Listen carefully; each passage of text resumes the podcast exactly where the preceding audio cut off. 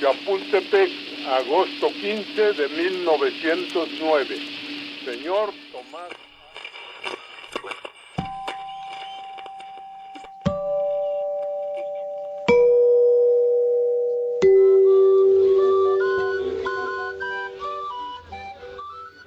Hola, el siguiente podcast surge a partir de una grabación hecha a una transmisión de Facebook Live en la página de México en el Corazón.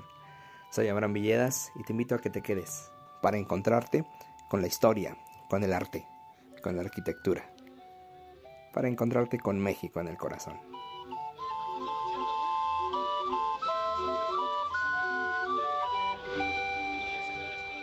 Hola, hola, ¿qué tal? Muy buenas noches. Muchas gracias por estar una vez más con México en el corazón. Esta transmisión, bueno, de alguna forma trata de retomar este tipo de transmisiones por Facebook Live que estuvimos haciendo a lo largo del 2020 y parte del 2021 con el tema de la pandemia. Eh, creemos que, bueno, pues todavía hay temas que se podrían tomar a través de este medio y a algunos de ustedes les ha llamado mucho la atención. Entonces, bueno, pues la idea es eh, volver a conectarnos a través de este medio, esperando contar con su apoyo, contar con su escucha, contar con su presencia, que es algo bastante importante. Algunos de ustedes eh, lo saben, formamos el grupo de Amantes de México esta transmisión que estamos teniendo ahorita son las 8 de la noche, unos minutos más. Eh, esta transmisión, bueno, se va a compartir directamente en el grupo de amantes de México y bueno, ahí la podrán seguir más adelante. Lo importante es contar con su apoyo, contar con su escucha y contar con su presencia. Eh, y bueno, pues también obviamente contar con el apoyo económico que es bastante importante para México en el corazón. Nos ha costado mucho trabajo este mes de... Eh, el mes que terminó entre marzo y abril ha sido medianamente complicado y bueno, por esa razón también retomamos estas transmisiones a través de Facebook Live. Eh, les hemos pedido que nos sugieran algún tema, algo que se les ocurra, algo algo de lo que quisieran que habláramos el día de hoy ustedes ya lo saben, vamos a platicar en este capítulo 1 sobre Antonio López de Santana. De alguna forma un personaje que se había quedado en el tintero, porque si ustedes recordarán a finales del año pasado estábamos teniendo algunas pláticas sobre los famosos villanos que nos dieron patria.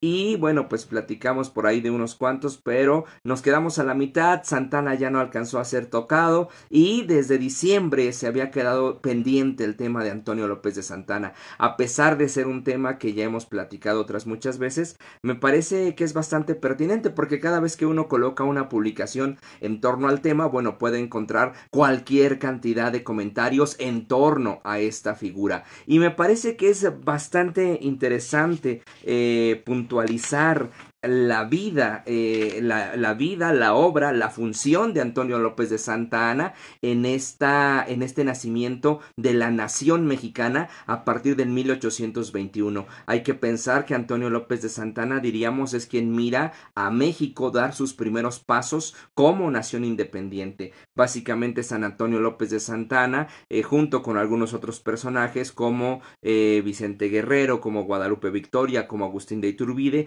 quienes van a darle de mamar a la nación mexicana cuando ésta está empezando a nacer. Entonces es uno de los personajes claves de nuestra historia que desafortunadamente pues constantemente ha sido denostado por la historia oficial, por la historia, historia tradicional. Entonces se trata un poquito de entrar en este tema. Les doy la bienvenida a todas y a todos, particularmente a todas, porque casi nunca hay, hay hombres conectados. Me parece que ahorita por ahí vi un comentario de Jorge. Eh, gracias por estar por acá. Anda por ahí. Me parece que Elba, me parece que Margarita, este, Graciela, eh, Rocío Galván, bueno, pues están los comentarios, eh, Marcela González, eh, Rosa Islas y quién sabe quién más. Eh, Juanita Silva también anda por ahí conectada. Bueno, pues muy buenas tardes. Buenas tardes o buenas noches, según como quieran ustedes llamarle a, esta, a este momento del día con el horario que nosotros tenemos. Ah, bien, vamos a entrar en materia, vamos a tratar de no eh, llevarnos más de una hora para que no se vuelva complicado. Si ustedes tienen la oportunidad de sugerir temas futuros, háganlo por favor. Mientras ustedes literalmente, como diría el famoso cantante, mientras ustedes no dejen de aplaudir, nosotros no dejamos de cantar. Mientras ustedes no dejen de apoyar estas transmisiones en Facebook Live, nosotros no dejamos de hacerlas. es un compromiso que me he pactado a partir de esta semana. Bueno, pues a partir de este mes de abril vamos a estar presentes todos los miércoles eh, con las transmisiones por Facebook Live. E inclusive vamos a ver la posibilidad de que la próxima semana, el próximo jueves, que es jueves santo, eh, vamos a tener un recorrido de la visita de las siete casas. Lo vamos a tener en dos horarios, a las 11 de la mañana y a las 5 o 6 de la tarde, ya ni me acuerdo. Pero ese recorrido que hagamos por la tarde, pues también transmitirlo por Facebook Live.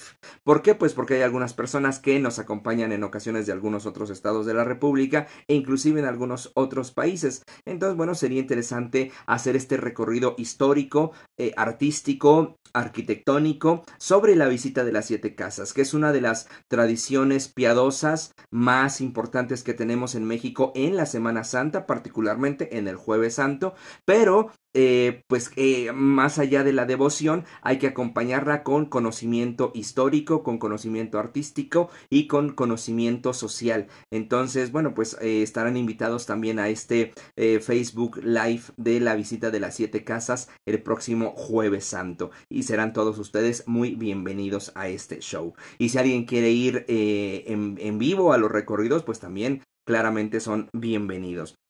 En fin, eh, algunos de ustedes ya, lo saben, algunos no. Soy Abraham Villedas y titulamos a esto Historias Engarzadas. Espero que Mónica Garza no piense que le estamos robando el título.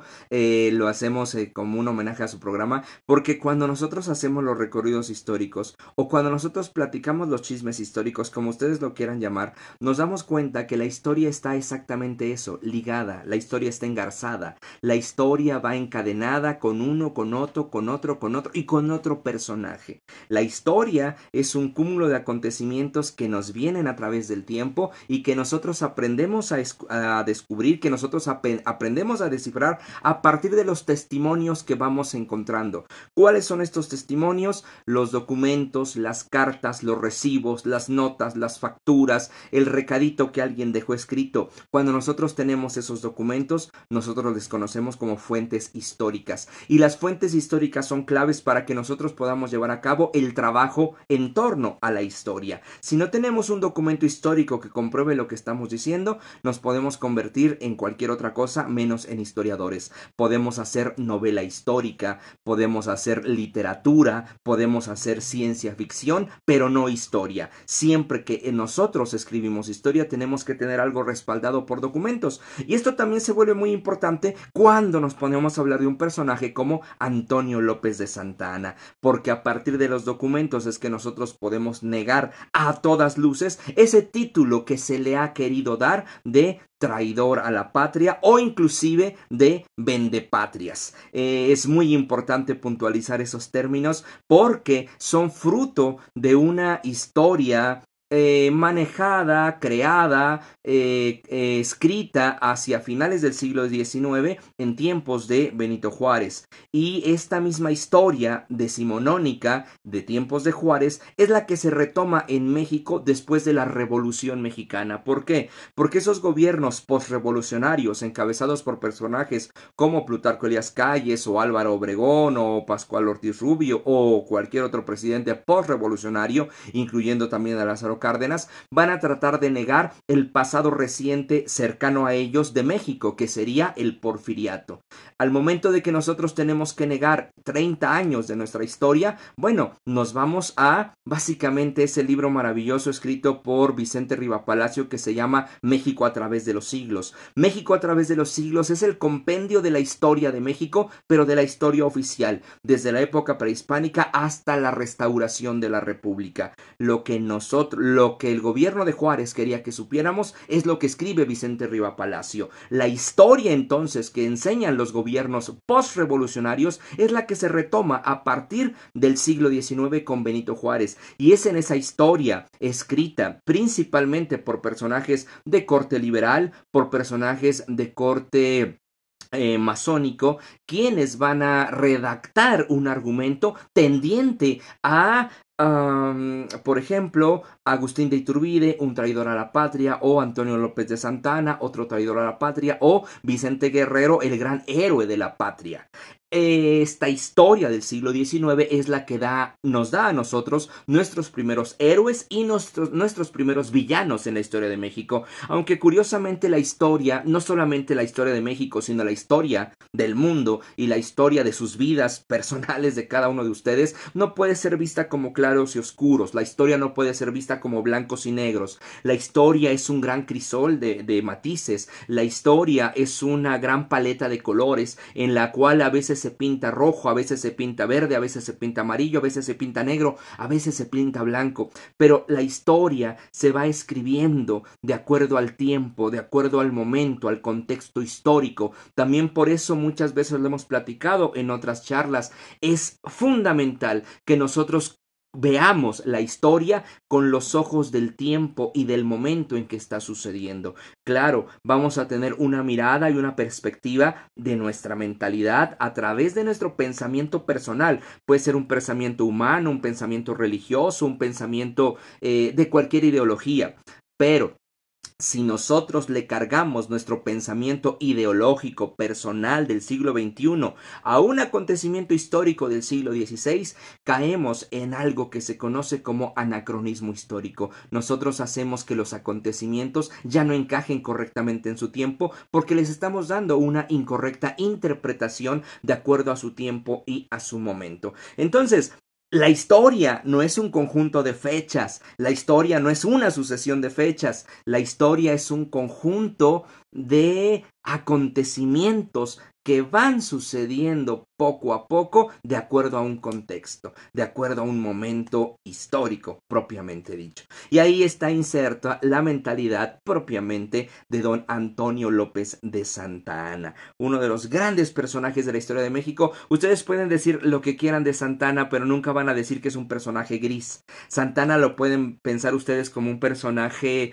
eh, bribón, como un personaje pillo, como un personaje seductor de la patria, como es uno de los títulos que se le da, lo pueden tomar como un vendepatrias, lo pueden tomar con el título que ustedes quieran, pero Santana no pasa desapercibido para la historia de México, es clave para la historia del país Antonio López de Santa Ana. Y por eso es que vamos a arribar la figura de este hombre. Y bueno, pues ya en esta pequeña introducción ya me llevé 15 minutos. Muchas gracias a las personas que están conectadas. Empezamos siendo 10, ahorita somos 30. Por ahí vamos a estar yendo y viniendo muy seguramente. Les recuerdo que si ustedes quisieran apoyar económicamente el proyecto de México en el Corazón, lo pueden hacer a través de eh, depósito bancario o transferencia electrónica. Aquí está colocado el, el, mensaje de México en el corazón. Está la tarjeta a mi nombre. Pueden hacer transferencia, pueden hacer lo que ustedes quieran. Eh, Facebook por ahí da la oportunidad de mandar estrellitas, pero las estrellitas no sabemos ni siquiera cómo para qué sirven ni por qué las podemos canjear. Entonces, si ustedes quieren apoyarnos, se los agradecemos a través de depósito bancario o transferencia. Se los vamos a agradecer muchísimo. Eso nos demuestra a nosotros que les gusta les gusta lo que estamos haciendo. Y eso nos demuestra a nosotros que quisieran ustedes que lo sigamos haciendo. En televisión, por ejemplo, existen los patrocinadores. Ustedes ven comerciales. Coca-Cola, Ciel, Bonafón, no sé, lo que sea. Esos patrocinadores son los que pagan el tiempo aire. Básicamente aquí quienes pagan el tiempo aire son ustedes. Ustedes son nuestros patrocinadores. Si ustedes quieren que sigan estas transmisiones en vivo, aquí van a seguir las transmisiones en vivo. Si no quieren que sigan las transmisiones en vivo, pues no seguirán. ¿Cómo es que nosotros lo sabemos? A través de la aportación económica. Se los vamos a agradecer muchísimo si nos ayudan, porque, bueno, significará que quieren que sigamos aquí. Y bueno, pues muchas gracias, Susi Torres buenas tardes, noches. Y bueno, pues aquí estamos para platicar. Siempre me gusta porque cuando les pongo lo de la cooperación, eh, siempre se desconectan como cinco o seis personas. De, de, hecho, no hay forma de que les cobre, eh, se pueden quedar. Eh, nos gusta que se queden, nos gusta más que se queden y que cooperen porque significa que valoran lo que hacemos. Pero bueno, saludos a todos los amantes de México, gracias por estar acá. Y nada más. Antonio López de Santana es un personaje que nació el 21 de febrero de 1794. Eso significa que para cuando estalla el movimiento de independencia de don Miguel Hidalgo y Costilla, él ya estaba en edad de formar parte de las milicias, de los ejércitos. Al igual que algunos otros personajes como don Agustín de Iturbide, Antonio López de Santana no se suma a las tropas insurgentes, sino que por el contrario se dedica a pelear a favor de las tropas es decir, se dedica a combatir a algunos insurgentes. No significa esto que le toque combatir en gran medida. ¿Por qué razón? Porque él queda comisionado directamente a la zona que tiene que ver con el camino que va de Jalapa hacia Veracruz. Antonio López de Santa Ana nace en Jalapa. Es un personaje que se asume toda su vida como eh, un personaje de puerto, del puerto de Veracruz. El puerto de Veracruz es fundamental para Antonio López de Santa Ana porque cuando él empieza a perder cualquier batalla se va para Veracruz. Veracruz. es, por lo menos en el siglo XIX, uno de los peores lugares para poder vivir en la República Mexicana. Bueno, en ese momento en la Nueva España. ¿Por qué razón? El clima es infernal en Veracruz. No solamente tenemos un clima insoportable, sino tenemos también la presencia de enfermedades, la que te transmiten los mosquitos, la fiebre amarilla, el vómito negro eh, eh, y demás. Entonces es muy complicado estar en Veracruz. Ninguna persona eh, va por su gusto a Veracruz. Básicamente las personas que viven en ese lugar están aclimatadas básicamente a todo. Antonio López de Santana es una persona que al crecer en ese lugar, al vivir en ese lugar, está prácticamente preparado para cualquier condición climática. Eso lo hace para que cuando él, eh, eso genera que cuando él se vuelve un general, todas las eh, guerras, todos los combates trata de jalarlos hacia Veracruz. ¿Por qué? Porque sabe que si él militarmente no gana las batallas, sí las va a ganar el clima de Veracruz. Es fundamental. Si ustedes algún día quisieran tomar una y quisieran hacer una revolución en México, se los he dicho muchas veces, tendrían que tomar ciertos lugares estratégicos, como por ejemplo el puerto de Veracruz, el puerto de San Blas, el puerto de Acapulco y también tomar por ahí el control de ciudades como eh, San Luis Potosí o ciudades como Monterrey. ¿Por qué ciudades como San Luis Potosí como Monterrey? Porque al final de cuentas Monterrey es eh, la gran cuna del capital que tenemos actualmente en México y es una nación, eh, bueno, un estado propiamente fronterizo con la nación norteamericana. Además San Luis Potosí está exactamente a la mitad del territorio y te permite mover perfectamente bien tus tropas en ese lugar. Los puertos son fundamentales. Vez que tú tienes el control marítimo de lo que entra y sale del país, vas a tener el control absolutamente de todo el dinero que entra y sale del país. No va a triunfar ninguna revolución si no tiene dinero. Para que triunfe una revolución, lo primero que necesita es dinero. Por eso es fundamental el control de los puertos. Por eso, cuando Antonio López de Santana tenía cualquier dificultad, se iba al puerto de Veracruz a tener por lo menos esa certeza financiera del control económico. Bueno, Antonio López de Santana combate lo que nosotros conocemos como guerra de guerrillas. Eh, para cuando empieza la, eh, la, guerra de independencia, tenemos un ejército bastante mal formado. Hay que recordar que no es un ejército oficial, no es un ejército en forma, con disciplina eh, militar. En este caso, lo que va a hacer el ejército mexicano es llevar a cabo los golpeteos teniendo la conciencia del conocimiento total del terreno y del clima, las personas van a poder esconderse en los árboles, en las cuevas, en las cañadas, en las veredas, en los caminos y atacar punitivamente a cada uno de los ejércitos de las tropas que van avanzando. Esa es la guerra de guerrillas. Es una guerra que se empieza a hacer a principios del siglo XIX, que le funciona mucho a México en la guerra de independencia y que después también le funcionó mucho a Benito Juárez en la guerra en contra del imperio de Maximiliano. Es eso que en tiempos de Juárez se conocería como la chinaca. Bueno, Antonio López de Santana se dedica a combatir la guerra de guerrillas. Acá podrían decir es que es un traidor a la patria porque no salió a los insurgentes, sino por el contrario, lo que hizo fue hacerles la guerra. Bueno, es un muchacho que en ese momento está sirviendo para las órdenes del rey de España. Lo que tiene que hacer de acuerdo a su conciencia y a su juramento militar es defender la causa que él ha prometido defender. No está traicionando absolutamente a nada en ese momento. Al final de cuentas, para 1821, esta guerra que había empezado de alguna forma con Miguel Hidalgo y Costilla se había ido deformando. Hay que recordar que la guerra de independencia la tenemos que mirar en tres bloques. El inicio con Ignacio Allende, Aldama, Doña Josefa Ortiz, eh, Miguel Hidalgo, después una parte central que es la más importante, donde tenemos a personajes como los hermanos Galeana, eh, Andrés Quintana Roo, Leona Vicario, obviamente eh, don José María Morelos y Pavón, es la parte más importante de la guerra de independencia, y después la última, la tercera parte, que tiene que ver con la guerra de guerrillas, donde van a sobresalir personajes como Vicente Guerrero y Guadalupe Victoria. Hay que decir que ya para la última parte de la guerra de independencia, con la presencia del virrey Apodaca en la Nueva España, se lleva a cabo un indulto para las tropas insurgentes, se les ofrece la amnistía a todos los que habían abrazado las armas a favor de la independencia de México, se les ofrece el perdón. Prácticamente el 90% del ejército insurgente abraza el perdón. Solamente quedan unos cuantos grupos que se esconden en la Sierra de Guerrero y van a ser encabezados por don Vicente y por don Guadalupe Victoria. Es en ese momento cuando se empieza a dar este, este carteo entre eh, Vicente, entre Vicente Guerrero y Agustín de Iturbide para tratar de llevar a cabo un acuerdo de pacificación o mejor dicho de unificación de fuerzas para declarar por completo la independencia de México. Y esto se vuelve algo como que bien importante porque el otro día alguien colocaba por ahí un comentario en la página de México en el corazón. No, no es cierto, no era en la página de México en el corazón, era en otro grupo. Alguien decía que este, los hombres de, de, valor no se escribían cartitas entre ellos, porque así no se arreglaban las diferencias. Y era muy curioso porque yo le preguntaba, bueno, sí conoce cómo se comunicaban en aquel entonces. Digo, no había Twitter, no había eh, WhatsApp, no había Instagram, eh, no había Facebook Live ni este tipo de cosas.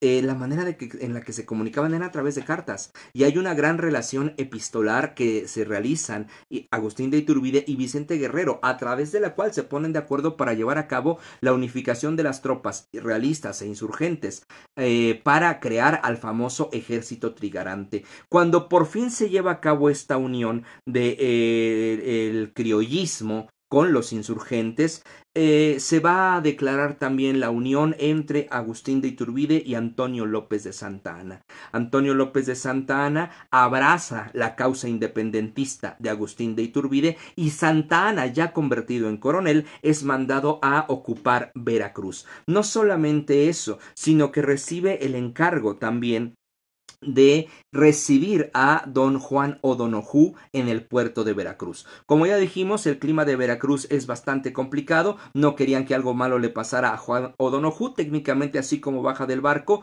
lo recibe Antonio López de Santana y se lo lleva a Córdoba. Hay que recordar que Juan O'Donoghue llega a la Nueva España ya no como virrey, sino como encargado político del despacho. Él no tiene el título de virrey. Así lo recibe Antonio López de Santana, lo lleva a Córdoba y es donde se firmarían los famosos Tratados de Córdoba. Los Tratados de Córdoba básicamente ratifican el Plan de Iguala en el cual se establecía la independencia de la América septentrional a cargo del Ejército de las Tres Garantías. La bandera de las Tres Garantías creada justamente en Iguala eh, donde van a nacer los colores verde, blanco y rojo, acompañando a tres estrellas que representan la unión, la religión y la libertad.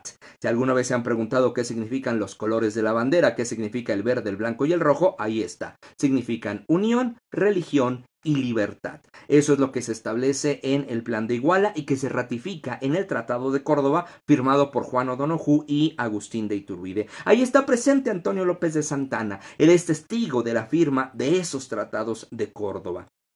Ahora bien, existe, existe por ahí un problema. Cuando se tiene que entregar la plaza de Veracruz, se le pide a José García Dávila. José García Dávila había sido elegido todavía por las, eh, las élites eh, novohispanas para eh, tener el control de Veracruz. José García Dávila acepta el gobierno de Agustín de Iturbide, acepta la independencia de esta Nueva España, pero no acepta entregar la plaza a Antonio López de Santana. Él le dice a Iturbide, mándame a quien tú quieras, menos a Santa Ana. Agustín de Iturbide hace caso y no permite que Antonio López de Santa Ana fuera propiamente el libertador de Veracruz. A partir de este punto empiezan las rencillas entre Antonio López de Santa Ana y Agustín de Iturbide. Antonio López de Santa Ana para esto va a tener aliados muy importantes porque él va a conocer a Vicente Guerrero y a Guadalupe Victoria. Esto se convierte en algo muy importante porque Guadalupe Victoria se convierte en nada más y nada menos que en el primer presidente de la República y Vicente Guerrero se convierte en el segundo presidente de la República. Recordemos que no llega democráticamente electo a la presidencia de la República Vicente Guerrero. Básicamente él llega por un golpe de Estado que realiza.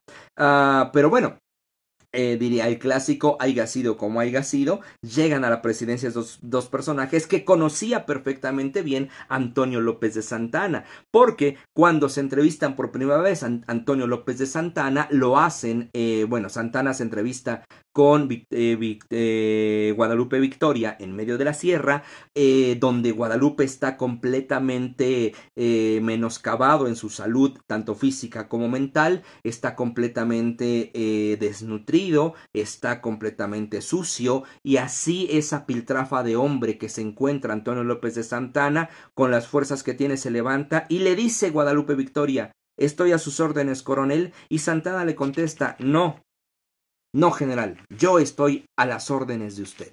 Y eso se vuelve algo muy importante cuando es derrocado Agustín de Iturbide y cuando sube a la presidencia de la República este, Guadalupe Victoria, Santana dice, pues yo lo conozco. Y eso se vuelve muy importante para, eh, para Santana. Bueno, al final de cuentas Juan O'Donoghue fallece a causa muy seguramente de algún mal del vómito negro producido propiamente por los climas veracruzanos. Llega al, imperio propiamente Agustín de Iturbide, el, el, Congreso no trabaja como debió de trabajar, eh, es algo que no solamente pasa en nuestros tiempos, también pasaba en 1822. Ah, prácticamente el Congreso se dedica a no hacerle caso a Agustín de Iturbide. A lo que se dedica el Congreso de la Unión en ese momento es a desconocer la presencia de Agustín de Iturbide como emperador de México. A causa de le sonará la idea, bueno, pero es que Agustín, ¿por qué se hizo emperador? Porque cuando se firman los tratados de Córdoba, se firma la independencia del imperio mexicano. Nosotros nacimos como imperio. La idea era primero ofrecerle la corona a uno de los descendientes de la estirpe española. Al no aceptar nadie, alguien tenía que tocar, tomar la corona y en ese alguien cayó la presencia de Agustín de Iturbide. Así que él asume la, la, regencia de México, pero cuando se lleva a cabo esta insurgencia en contra del imperio de Agustín de Iturbide, encabezada principalmente también por Antonio López de Santa Ana, eh, él decide renunciar. Iturbide decide renunciar. El Congreso estaba disuelto en 1822 y es, mismo, en el mismo 1822 cuando Antonio López de Santa Ana proclama el Plan de Veracruz. En ese Plan de Veracruz, por primera vez en un documento mexicano se establece que México debía de pensar en forma de gobierno en una república. Por eso es que nosotros podemos decir que Antonio López de Santa Ana lleva perfectamente bien colocado el título de padre de la República, porque él es el primero que se le ocurre. Él es el primero que lo dice. Él es el primero que lo asienta y que lo escribe y que lo redacta. Probablemente el Congreso lo estaba hablando, pero nadie lo había escrito. En el Plan de Veracruz de 1821, Antonio López de Santana lo deja constituido. Así pues, se proclama la República. En el mismo 1822, Agustín de Iturbide sale de la República. Hay que recordar que lo mandan al exilio, lo mandan, eh, se va a Italia, se va a Inglaterra. De ahí regresaría para México Agustín de Iturbide.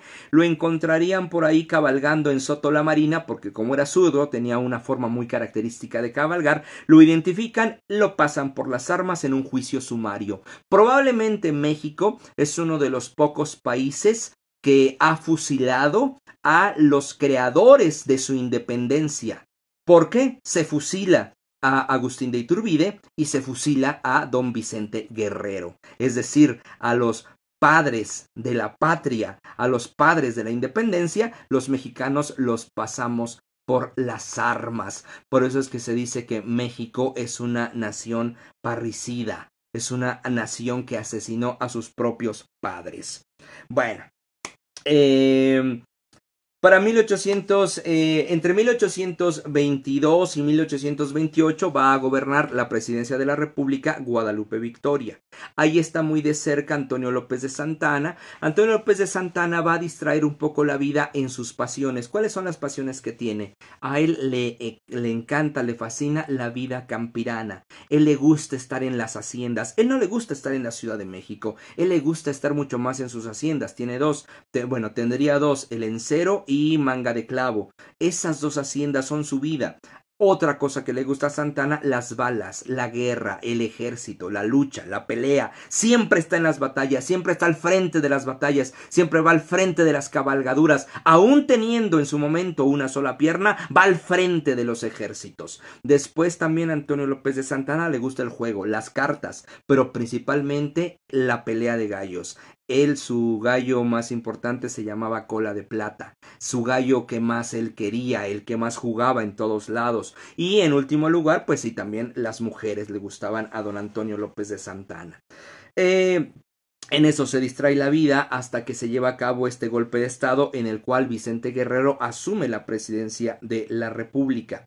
En 1829 sucede un acontecimiento muy importante. Se lleva a cabo eh, un intento de reconquista por parte de la corona española. Buques españoles zarpan hacia América para tratar de reconquistar el territorio mexicano. Cuando esto sucede, Antonio López de Santana junto con el ejército se va hacia Tampico y ahí derrota a las tropas españolas. Ese es el último momento en que España trata de reconquistar a México y es el momento en que México termina por sellar la independencia. Ahí a Antonio López de Santana se le empieza a conocer como el héroe de Tampico. Y también se le conoce como padre de la patria, como padre de la independencia. ¿Por qué? Porque él va a desterrar por último a las grandes tropas españolas que venían a la reconquista. Entonces, pues le pueden ir sumando ustedes algunos títulos, ¿no? Ya dijimos el de padre de la república y ahora pues también el de padre de la independencia.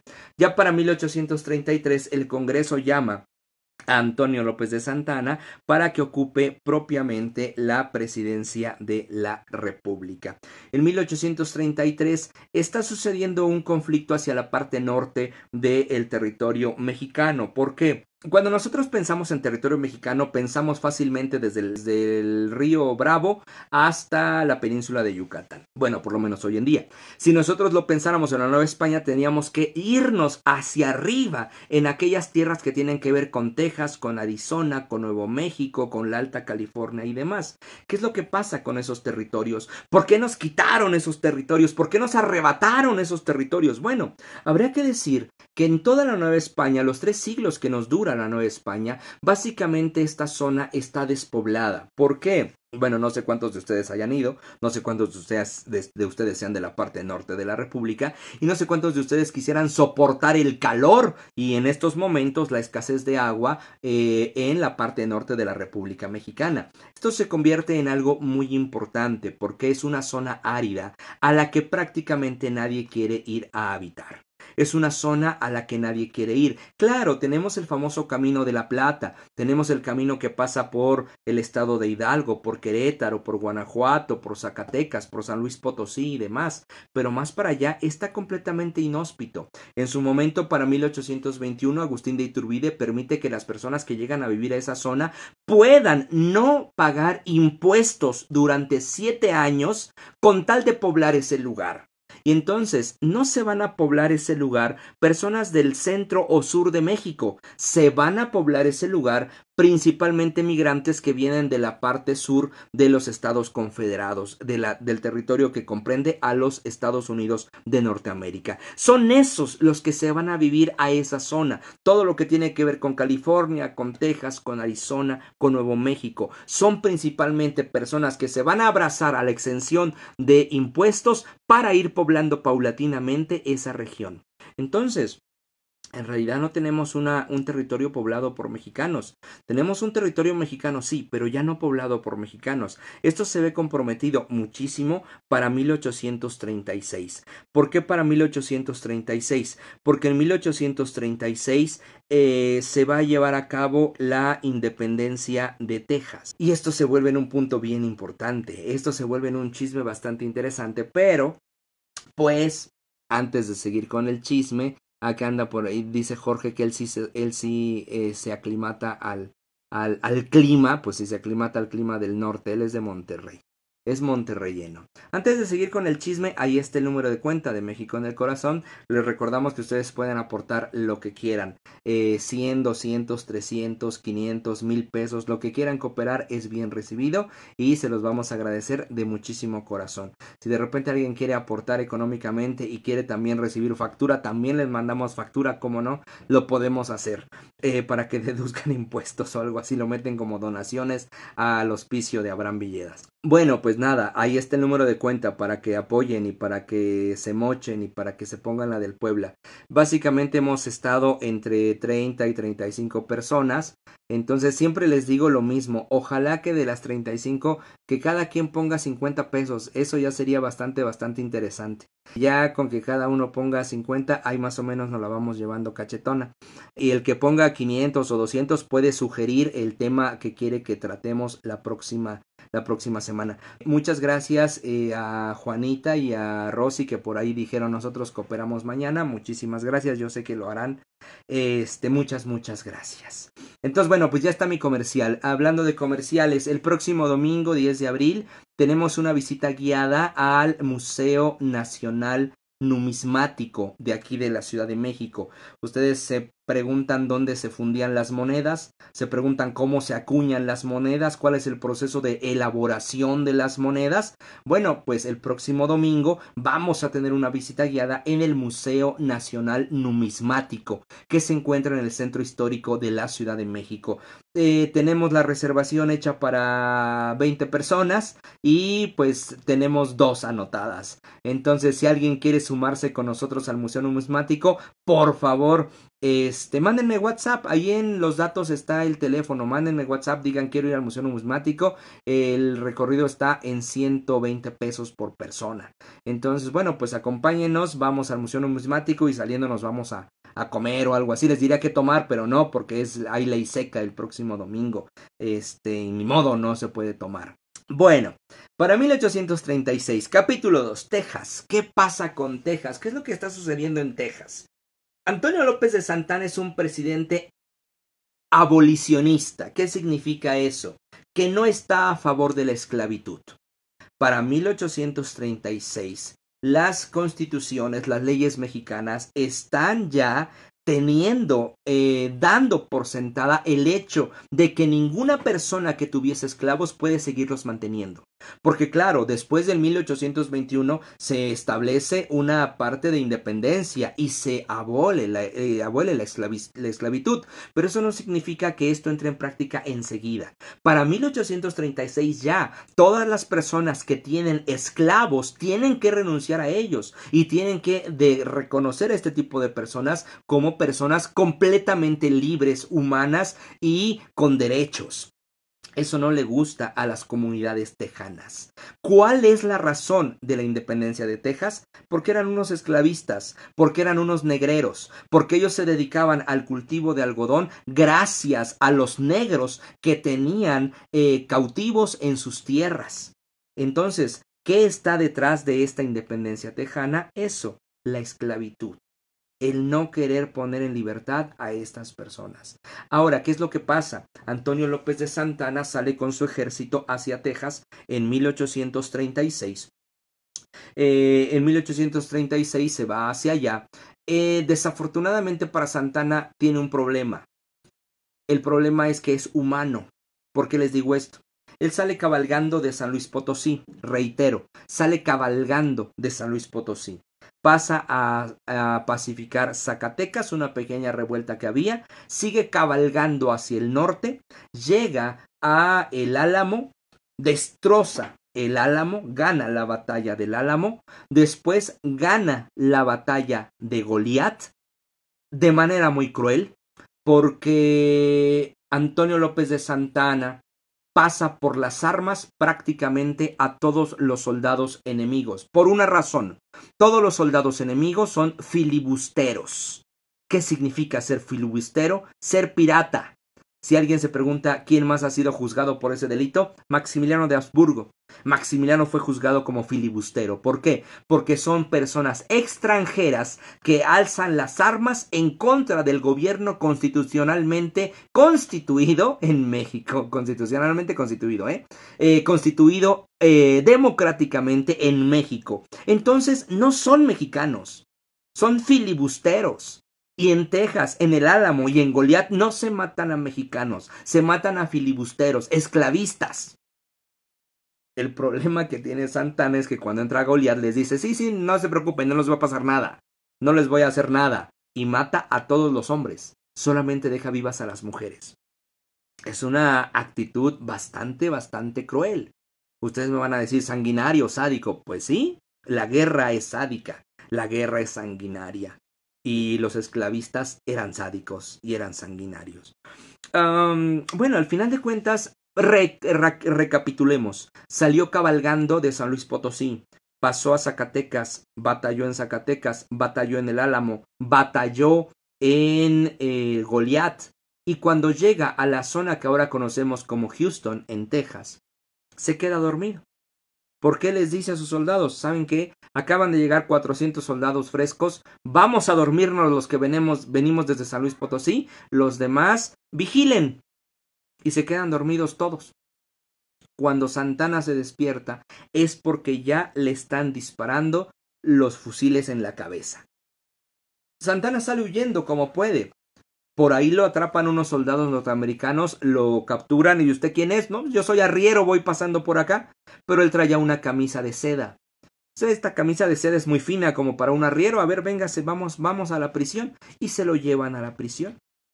En la prisión, cuando lo ven llegar los soldados mexicanos, le gritan, Señor presidente. Y bueno, pues ya. Eso quedaría para que se firmara al final de cuentas el Tratado de Velasco.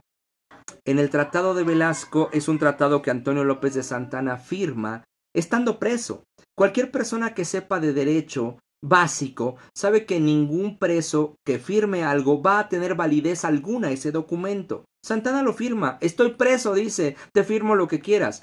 Santana no firma la independencia de Texas. Santana firma la eh, la, eh, el proceso de retirada de tropas en la frontera tejana, pero no autoriza la independencia de Texas. Ajá, eso se va a dar después. Bueno, para 1846, entonces sí se da la guerra con los Estados Unidos. Entre 1836 y 1846 hay 10 años de diferencia.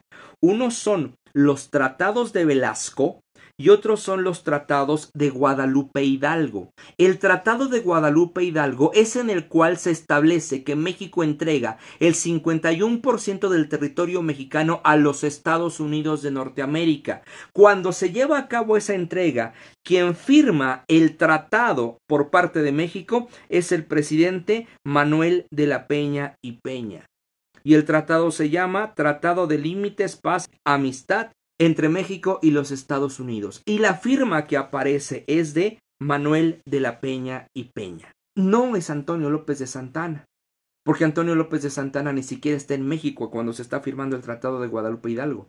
Él firma sí el Tratado de Velasco, pero el Tratado de Velasco no entrega absolutamente nada, solamente firma la retirada de tropas.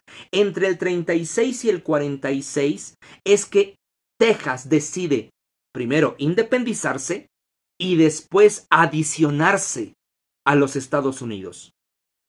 Cuando México se opone a la adhesión tejana a los Estados Unidos es cuando empieza la guerra de intervención norteamericana en 1846 y que se extiende hasta 1848 y que fue impulsada por los partidos liberales y por las logias masónicas que estaban presentes en México. Si se preguntan quiénes son masones y quiénes son liberales en ese momento, solamente les digo dos nombres. Lerdo de Tejada, Benito Juárez. Son el tipo de personajes que están detrás de la intervención norteamericana a México entre 1846 y 1848. Me podrían decir lo que quieran, alguien que pueda estar presente por acá y que sea extremadamente juarista o que sea extremadamente, eh, no sé, lo que quiera, puede debatirlo y claro que lo puede debatir sin ningún problema, pero las cosas son como son. Por eso yo iniciaba esto platicando de la veracidad histórica. Los documentos históricos no mienten. Los documentos históricos están ahí justamente como testimonio de lo que ha pasado. Entonces, tenemos la firma, sí, de Antonio López de Santa Ana en el Tratado de Velasco y después no tenemos la firma de, de Santana en el Tratado de Guadalupe Hidalgo. ¿Qué vendió Santana hasta ese momento? 1848, nada. Hasta ese momento, nada ha vendido Antonio López de Santana. Lo que sí le pasó a Santana en 1838, en la primera intervención eh, francesa, Santana pierde la pierna. La famosa, la famosa intervención de la Guerra de los Pasteles. Eh, Santana se va a pelear a Veracruz, al, cuatro veces heroico puerto de Veracruz. Siempre se los digo, Veracruz ha perdido todas las batallas, pero las ha perdido de forma muy heroica. Por eso es el cuatro veces heroico puerto de Veracruz.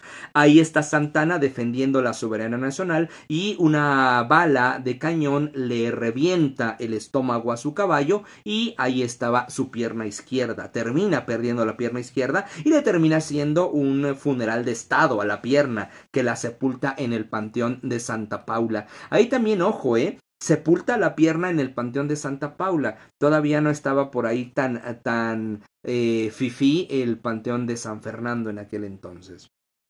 Bueno, para 1850, eh, entre 1848, que ya habíamos dicho, termina la guerra con los Estados Unidos, y 1852 hay un gran conflicto en México.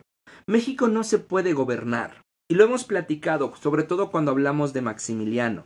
Cuando hablamos de Maximiliano y cuando hablamos de Carlota, siempre nos vamos hacia atrás en el tiempo.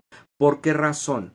Se los he dicho muchas veces. Carlota y Maximiliano no se despiertan una mañana y dicen, oye, tengo una idea, vamos a invadir México. No es así. Hay un proceso histórico detrás de estos acontecimientos. Y entre 1848 y 1852 empieza a gestar en gran parte esta situación.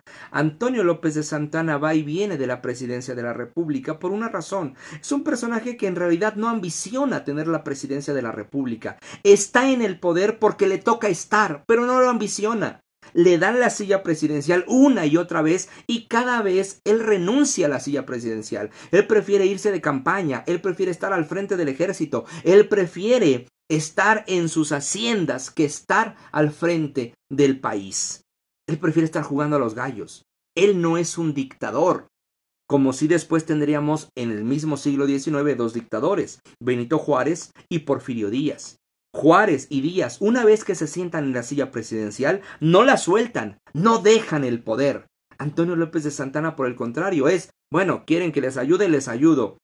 Ya lo hice, me voy es una persona que va y viene. Llega a estar hasta seis veces en la presidencia de la República. Esa parte que nos han enseñado hasta el hastío, el once veces presidente de la República, no es cierto. Solamente fue presidente de la República en seis ocasiones. ¿Cómo lo sabemos esto? Nos lo dice el mismo Instituto Nacional de las Revoluciones de México. O sea, si se quieren pelear con alguien, pelense con el Instituto Nacional de las Revoluciones de México. Él es quien nos da el dato de las seis presidencias de Antonio López de Santa Ana. Y ojo, algunas son presidencias eh, interinas, algunas son eh, presidencias electas y algunas más, como la última entre el 52 y el 53, él se va a establecer como dictador.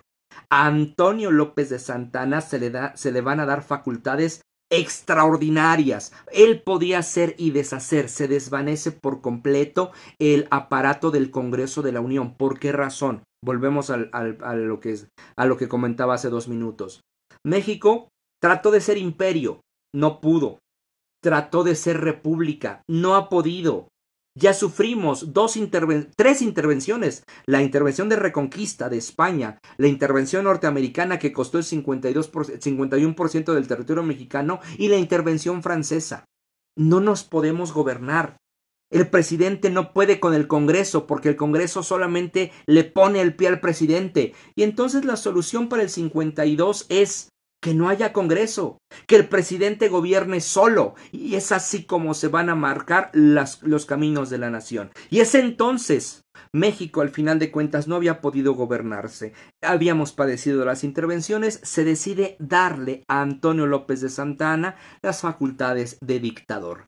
Es ahí también cuando nosotros encontramos el famoso título de Alteza Serenísima.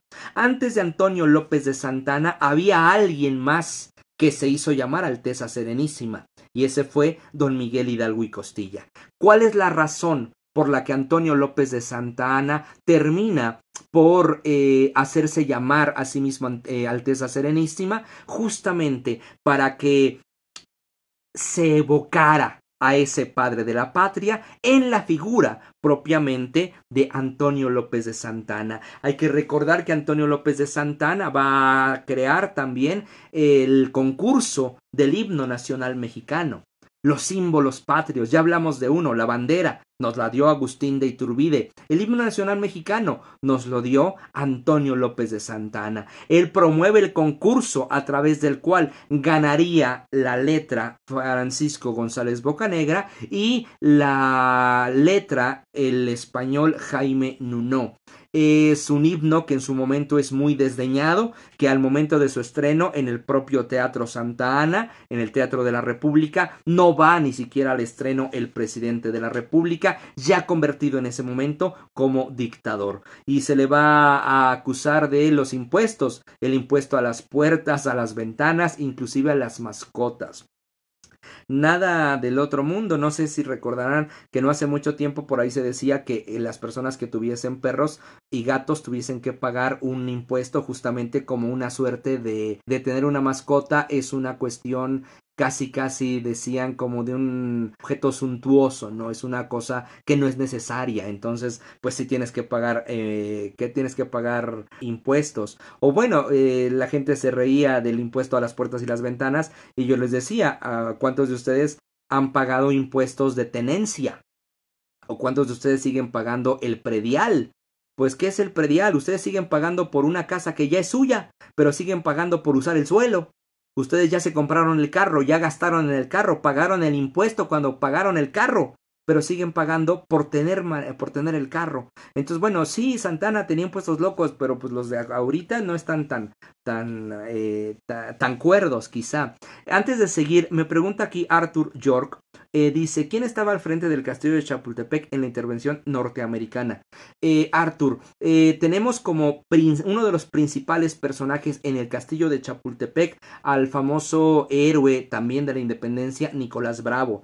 Tenemos obviamente también ahí al gran general Xicoténcatl, de quien hemos hablado algunas veces porque lo encontramos su cuerpo sepultado en el Panteón de San Fernando. Es el general Xicoténcatl, particularmente quien estaba al frente del batallón activo de San Blas y quien le tocó defender mayoritariamente las faldas del cerro de Chapultepec antes de, de arribo como tal al colegio militar. Es de hecho el general Chicotencatl quien termina muriendo defendiendo la bandera del batallón activo de San Blas. Es uno de los grandes héroes no tan reconocidos de la guerra de eh, contra los Estados Unidos. Existe por ahí una frase bastante interesante en la que Santana le dice a Chicotencatl cuando usted cuando vea que los norteamericanos pasan de tal punto, avíseme. Y él dice, no puedo hacerlo, no voy a cumplir esa orden. Y le pregunta, ¿por qué? Dice, porque cuando ellos pasen por este punto, yo ya estaré muerto. Mientras yo siga vivo, ellos no van a pasar por este lugar.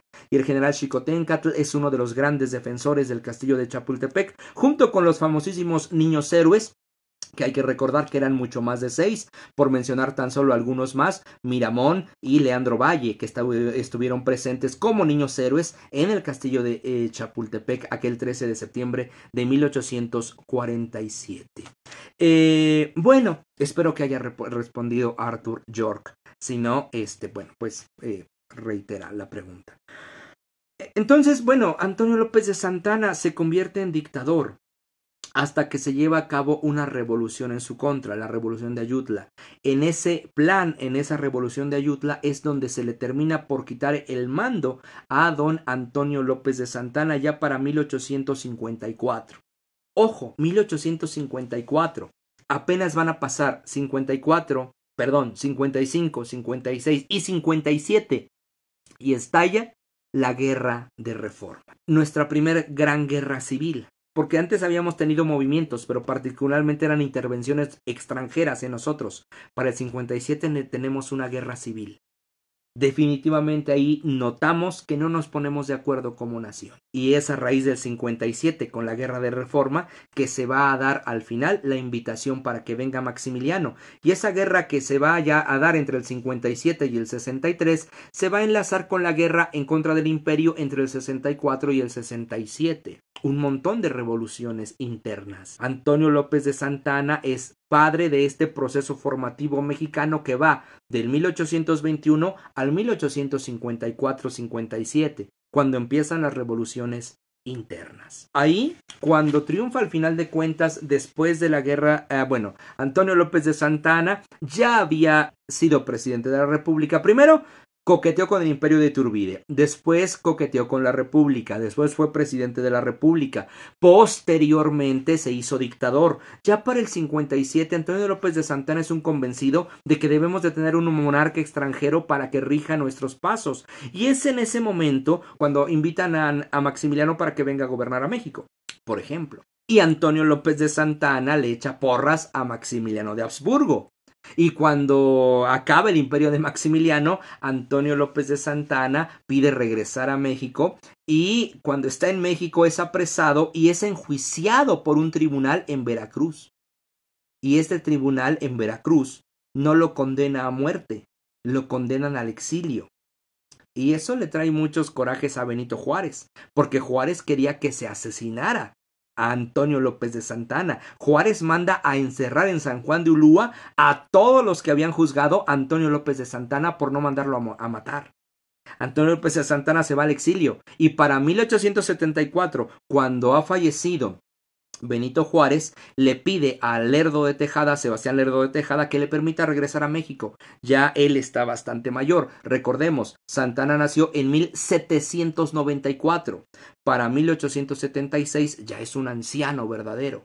Él está en su casa, que se encontraba en la que ahora es la calle de Simón Bolívar, casi esquina con 5 de mayo. Hoy en día es un restaurante El Bajío, al lado de una panadería La Esperanza. Este restaurante El Bajío era la casa, la última casa que habitó don Antonio López de Santa Ana. Ahí vivía junto con su esposa, la señora Tosta, de apellido Tosta. Ahí ella le pagaba a las personas para que fueran a gritarle en la tarde Viva su Alteza Serenísima don Antonio López de Santa Ana. Viva el señor presidente. Y Santana decía en sus memorias, lloraba de emoción porque todavía sus mexicanos lo recordaban con cariño. Y bueno, pues la mujer le acarreaba a los gritones en ese, en ese lugar.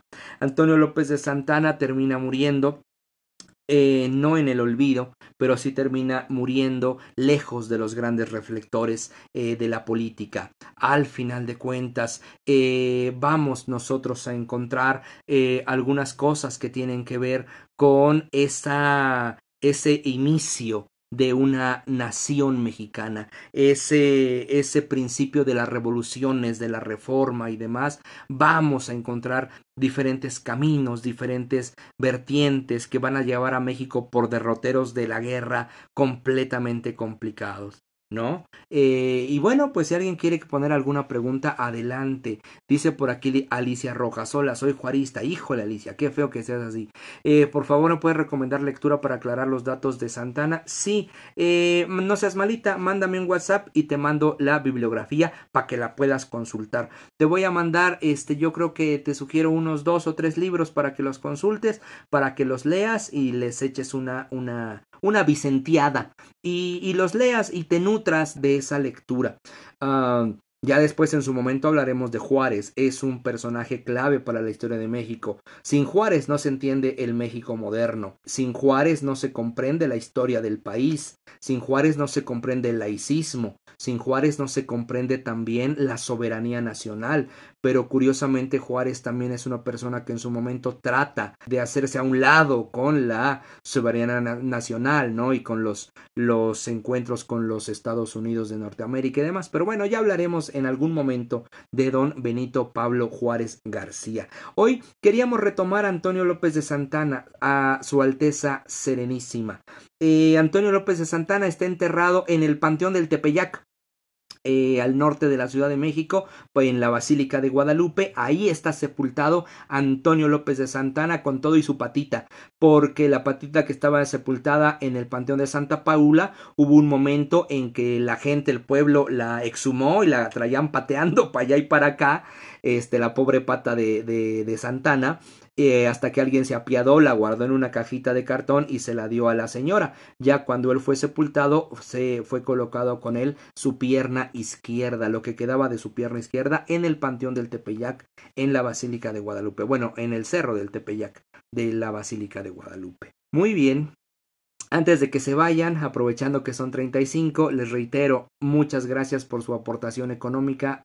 Esperamos que se les multiplique y esperamos que nos volvamos a ver.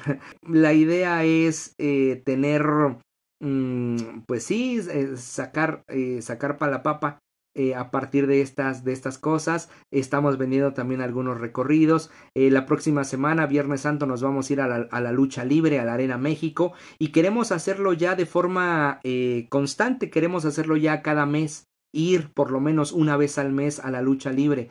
Ya saben que salir con México en el corazón no nada más es ir a la lucha libre como podían hacerlo en cualquier eh, camioncito de, de turismo. Eh, lo que nosotros queremos es platicarles un poco de la historia de la lucha libre en México, de los luchadores emblemáticos que han pisado las arenas en México, no solamente la Arena México, sino también, por ejemplo, la Arena Coliseo, que es una de las grandes arenas que tenemos actualmente en nuestro país. Entonces, platicar un poco de personajes como el Cavernario Galindo, como eh, Mil Máscaras, como Blue Panther, como el Huracán Ramírez, esos personajes que marcaron toda una época y que a la fecha siguen marcando gran parte de la cultura mexicana. Entonces, bueno, pues ahí está la invitación que se vendrá próximamente para la, lucha libre. Eh, les decía lo de la visita al Museo eh, Numismático del próximo domingo. Van al museo y terminando del museo se van a votar a, a, su casilla más cercana a su corazón. Este, eh, no sé. El próximo sábado tenemos la visita al Museo Nacional del Ajolote. Y bueno, iremos teniendo varias cosas. El próximo jueves decíamos eh, la visita de las siete casas. Si están aquí en la Ciudad de México, pues bienvenidos. Vamos a caminar a los templos, vamos a hacer la visita de las siete casas. Si no están en la Ciudad de México, los invitamos a que se conecten el próximo jueves a una transmisión de Facebook Live para la visita de las siete casas y desde ahí lo sigan. Algunos la vieron el año pasado. Este año voy a tratar de hacerla en otros templos, en unos templos diferentes, para que conozcan otros. Entonces, bueno, pues ahí nos estaremos viendo. Pero pues la forma de que nos vayamos viendo es si se mochan. Si no se mochan, pues son los patrocinadores. Es como si Coca-Cola retira el patrocinio de cualquier programa.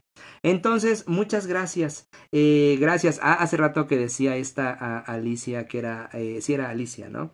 Que decía era, era juarista. Entonces, si Alicia es Team Juárez, yo soy Team Maximiliano. Este, y les recuerdo, el próximo 19 de junio, que es domingo, 19 de junio, vamos a ir a Querétaro. Eh, porque el, el 19 de junio se conmemora el aniversario luctuoso de Maximiliano de Habsburgo, un eh, aniversario más del fusilamiento de Maximiliano.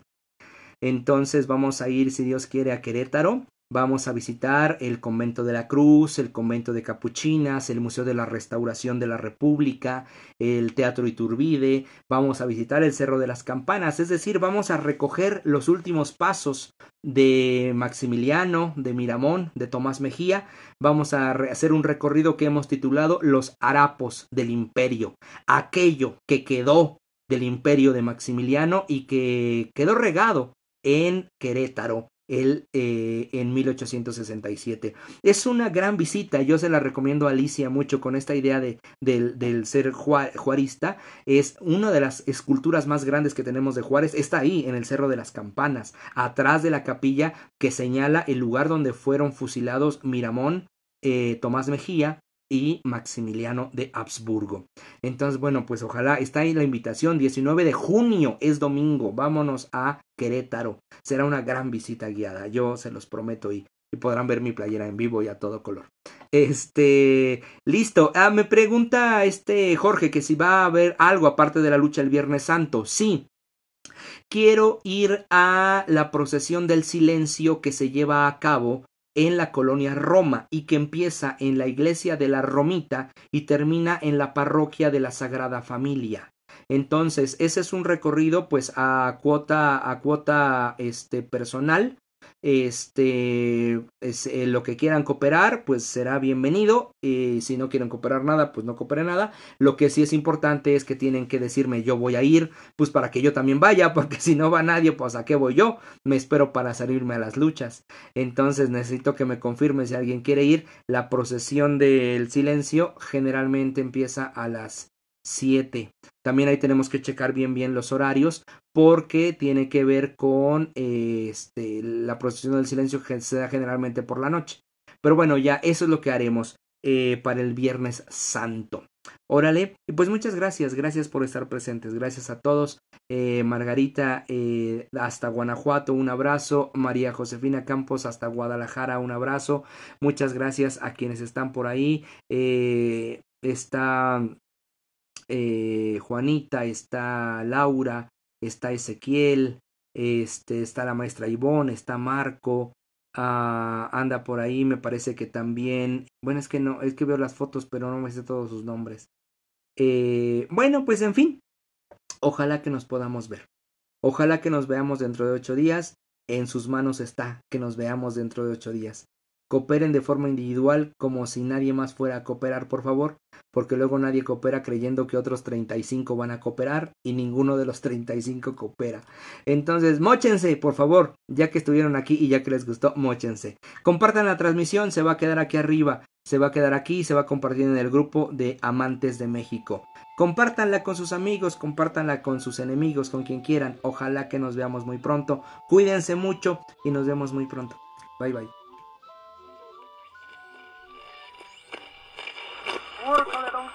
Francisco Madero, la noche del 18 de julio de 1911, en el Palacio Municipal, en la ciudad de Puebla, soldados de la República.